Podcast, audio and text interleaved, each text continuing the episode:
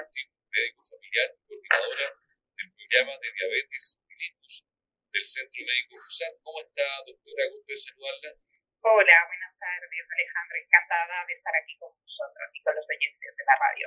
Gracias a usted también por escuchar Radio Rancagua y poder compartir con nosotros acá y toda la gente, la audiencia, lo que es eh, esta, esta condición crónica o enfermedad, se le llama, doctora. Enfermedad, enfermedad, crónica. Enfermedad crónica. Perfecto. ¿Qué es la diabetes tipo 2? Mire, a ver, yo quiero que así a grandes, de una forma más sintética y para que toda la gente nos pueda entender, porque yo sé que se habla mucho de diabetes, se oye mucho, ¿no? Pero los pacientes siguen preguntándome muchas veces, doctora, pero ¿qué es lo que tengo? ¿Qué es lo que me pasa? ¿No? ¿Qué es la diabetes? Mire, a grandes rasgos, la diabetes, como usted muy bien ha dicho, es una enfermedad crónica, es importante que quede claro que es crónica. Segundo, es una enfermedad que se produce por la presencia en sangre de niveles altos de glucosa. ¿Sí?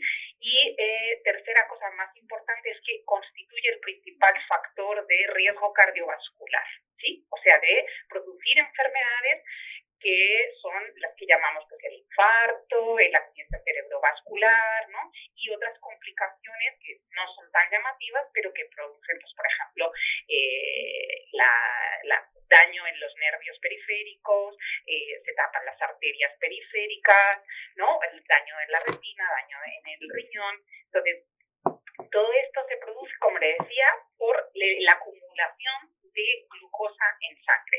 Esta glucosa que eh, en una condición normal de una enfermedad se metaboliza, ¿no? es decir, se absorbe a nivel de los tejidos, pues el músculo que lo transforma en energía, el cerebro que lo usa también como energía, en estas personas queda en la sangre. Y ese quedar en la sangre es lo que va produciendo ese daño que es muy silencioso. Y ahí está el problema, ¿no? Que es una enfermedad que en general es muy, muy, muy silenciosa y poco a poco va produciendo el daño.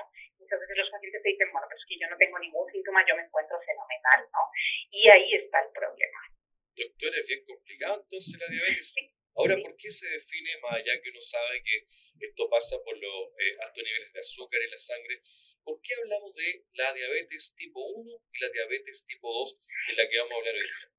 Claro, porque la cosa es que la diabetes tipo 1 es un mm, tipo de diabetes en donde lo que está dañado son las células de un órgano, que es el páncreas, que produce la insulina. Esto no se lo he explicado, pero la insulina es una hormona que es la que se encarga de coger o sea, por ejemplo, usted se come una manzana, ¿no? Entonces se come una manzana, esta manzana eh, se va al estómago, en el estómago eh, se encarga de absorberla y la insulina lo que hace, a grosso modo, pues si hay algún colega que me está escuchando va a decir que es más complicado, sí, pero a grosso modo la insulina coge ese, esa glucosa y se encarga de llevarla hasta el músculo, por ejemplo, para transformarla en, la, en energía en las células del músculo. Cuando usted tiene una diabetes tipo 1, usted no produce insulina. Por lo tanto, la sangre, o sea, el azúcar se queda en la sangre, ¿no? Esa manzana que. En la diabetes tipo 2, el problema es que aunque usted tenga insulina, el problema es que las células que reciben esa insulina no responden a la insulina. Por ejemplo, ahí entramos en quién le puede pasar eso. Por ejemplo, las personas obesas tienen eh, una barrera en donde la insulina no puede penetrar bien y las células no absorben esa insulina, con lo cual el efecto es el mismo. La glucosa queda en sangre. Se va depositando el azúcar en la sangre. Queda ahí circulando. Entonces, en, ambas, en, ambos tipos queda la sangre, la glucosa en la sangre. En uno porque no hay insulina y en el otro porque a pesar de que hay insulina, imagínense que hubiera una barrera que no permite cruzar entonces no permite que esa, esa glucosa entre en donde tiene que transformarse en energía. Qué bueno eh, lo que usted nos dice, eh, doctora, porque ahí nos está explicando de una manera muy sintética. Ahora, ¿cuáles son los síntomas y en qué momento debemos consultar? Mire, eso es muy importante, porque aquí es donde yo creo que mm, desde confesar también que estamos pensando y trabajando mucho, ahora en la pandemia nos ha costado un poquito más, ¿eh? pero en, en, prevención, que es lo más importante, porque como hablábamos antes, es una enfermedad muy silenciosa.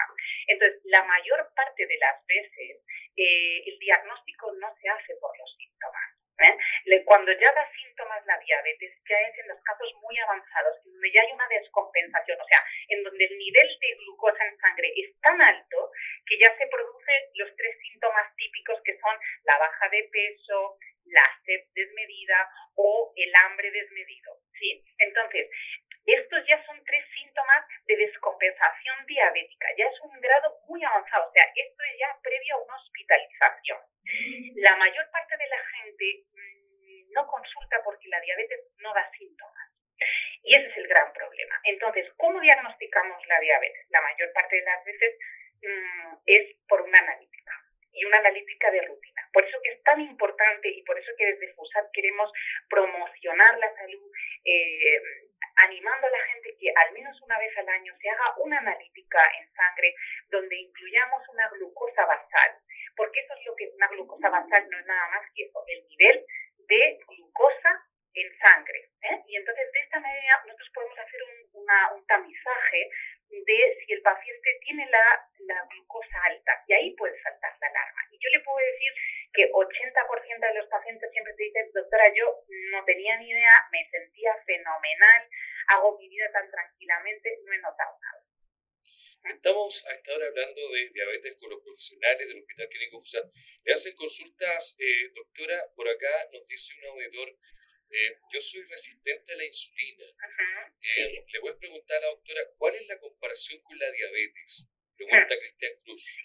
Sí, claro que sí. Mire, esta es la condición previa, es decir, cuando llamamos a la resistencia a la insulina como prediabetes, ¿no? Entonces, estas son personas en que eh, tienen glicemia alta, o sea, glucosa alta, niveles altos de glucosa en sangre, pero aún no a un nivel eh, en que se produce la diabetes, ¿no? O sea, es lo que llamamos pre. En general son pacientes que, eh, por ejemplo, eh, no están, no todos los, no tienen los niveles todo el día alto, ¿sí? Normalmente tienen unos niveles intermedios de glicemia alta. Entonces, estos son pacientes que es súper importante que se traten que hablaremos si quiere más adelante sobre las dos eh, patas del tratamiento, porque ellos pueden revertir esa condición y pueden no llegar a producir una diabetes. El problema, mire, la diferencia básicamente está en que una prediabetes no hay a ver, lo mismo, ¿eh? a grosso modo, eh, porque usted sabe que la medicina no es una ciencia exacta, pero a grosso modo la prediabetes no produce daño en los órganos que hablábamos a nivel circulatorio. En cambio, la diabetes sí. Entonces, ahí es la importancia de parar a tiempo. ¿Dónde radica esa diferencia? Usted habla de prediabetes y diabetes. ¿Qué, lo, ¿Qué podemos sintetizar? Por ejemplo, alguien que tenga más de 100 en un examen. No, más normalmente más de 100, en general, más de 126 es una prediabetes. ¿Eh? hablamos siempre de ayunas. Es una pre. ¿Y cuándo se es diabético, doctora? cuando en cualquier momento del día o después de la prueba de glucosa es más de 200. más de 200, porque aquí una auditora que se llama Ana María dice que ella se hizo el examen este año y le marcó 104 de, eh, no diabetes, pero 104 de glicemia. Muy bien, claro, 104. Entonces, ¿eso cuánto vendría a ser? Claro, es que depende, por ejemplo, mire, cuando es 104, eh, yo digo, si es 104, yo repetiría el examen eh, con una sobrecarga de glucosa. ¿sí? Entonces, por ejemplo, esta, esta, oyente, yo lo que haría es, bueno, primero hay que ver eh, si es un valor solo que le ha salido a 104, digo, si no es más de 126, en general no se considera. ¿sí? Tiene que ser 126. Si es menos de 126, entre 110 y 120, se considera una prediabetes. ¿sí? Pero más de 200, eso ya es diabetes en cualquier momento. Ahora con esto no se trata que tampoco se ponga a comer azúcar como loco todo el día, ¿verdad? Cuidarse igual. no, claro. Exacto, ¿eh? exacto. Doctora, ¿cuáles son los factores de riesgo asociados a esta enfermedad? ¿Hereditario? Eh, ¿No hacer ejercicio? ¿Comer mucho dulce? ¿Cómo es? Mire, aquí lo, hay dos, dos cosas más.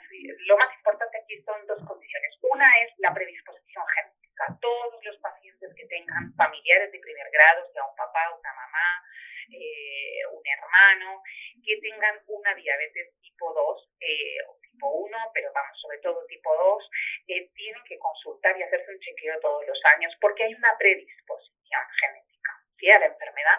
Luego también está las personas que tienen un aumento de peso, es decir, las personas que son obesas, pero también las que tienen sobrepeso, es decir, las personas que tienen un índice de masa corporal sobre 20 eh, estas personas tienen que controlarse también, porque tienen un riesgo aumentado de tener diabetes. La obesidad es el principal factor de riesgo para desarrollar una prediabetes y después una diabetes.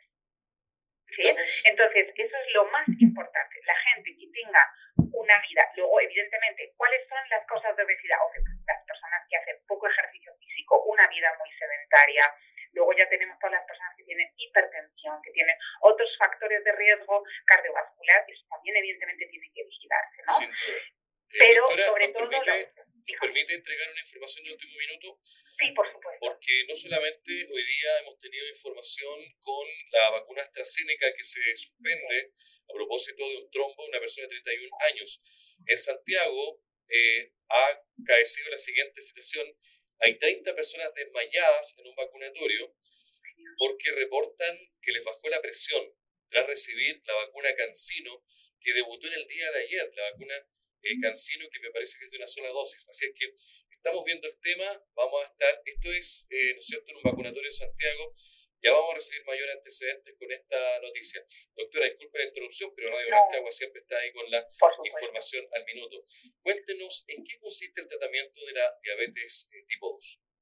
Mire, la diabetes tipo 2, como yo le decía antes, tiene dos pilares fundamentales. Eh, uno, que son los hábitos de vida, que son lo más importante. Es decir, las personas, si habíamos hablado que el factor de riesgo para tener una diabetes es el sobrepeso y eh, la obesidad, ahí es donde hay que atacar, ¿no? Es decir, tenemos que aprender a alimentarnos bien con una dieta baja en carbohidratos. La gente dice, yo no como dulces, ya, pero es que un carbohidrato también es el arroz, el fideo, la papa, el pan, ¿sí? Todo esto también lo son. Entonces, eh, hay que aprender a comer una dieta un poquito más baja en carbohidratos. ¿Cómo cambiamos eso, doctora? Porque acá en Chile, ¿de qué país es, doctora? Yo soy española, soy de Barcelona. De, Barcelona, ok.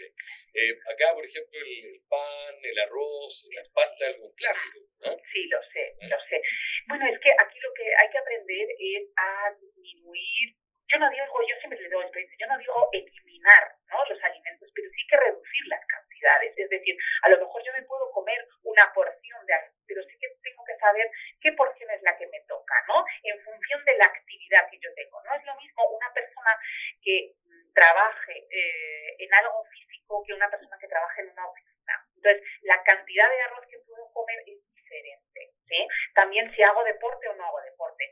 El hacer actividad física forma parte del tratamiento de la prediabetes y de la diabetes. ¿sí?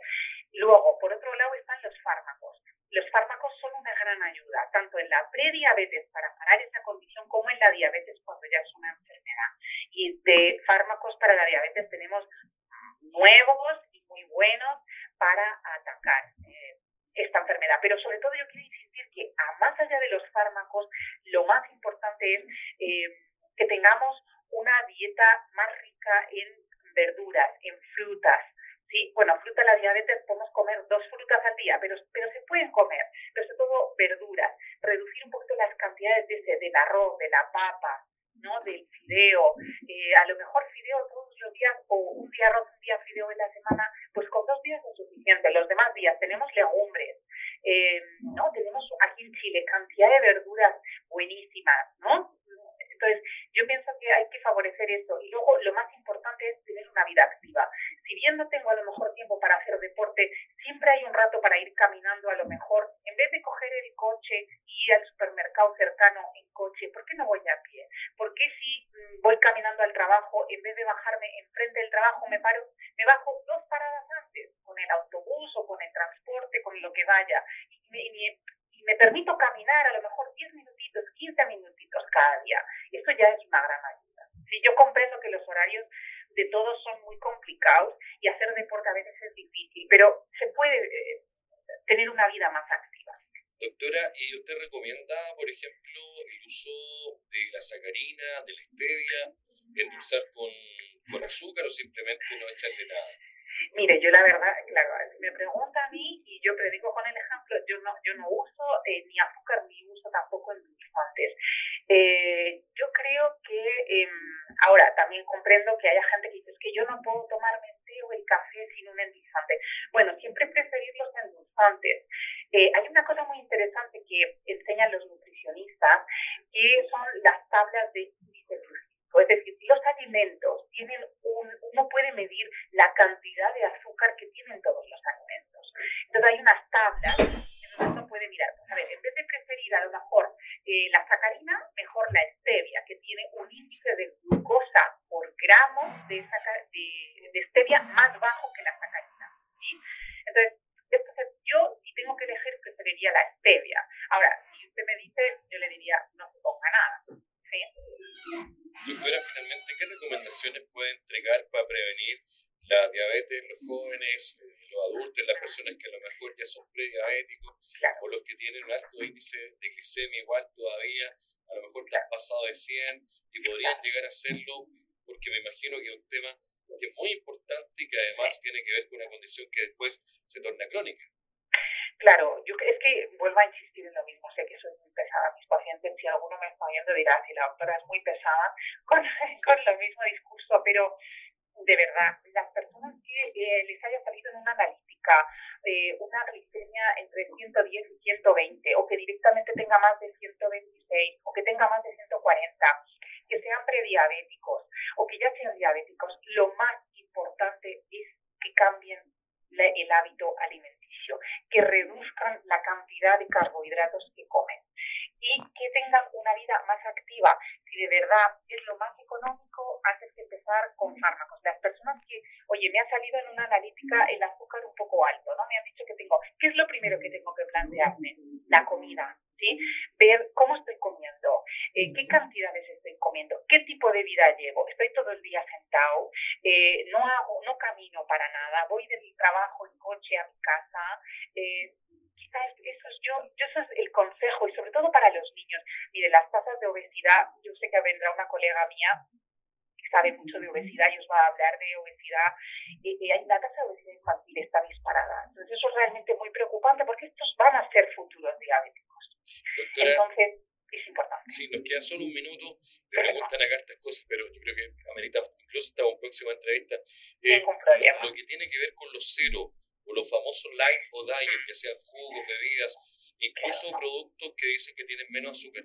¿Es tan cierto o finalmente no, es así? No, no, no, no, no, no, no, no, mire, yo el consejo que voy a dar a todas estas personas que preguntan esto, mire, lo más importante es que hablen con eh, los los nuestros, eh, que tenemos unos maravillosos, que les enseñen a leer etiquetas de los alimentos. Eso es lo más importante. No se dejen llevar por lo que pone eh, bajo en azúcar. La mayor parte de las veces pone bajo en azúcar añadido, pero eso quiere decir que lleva azúcar.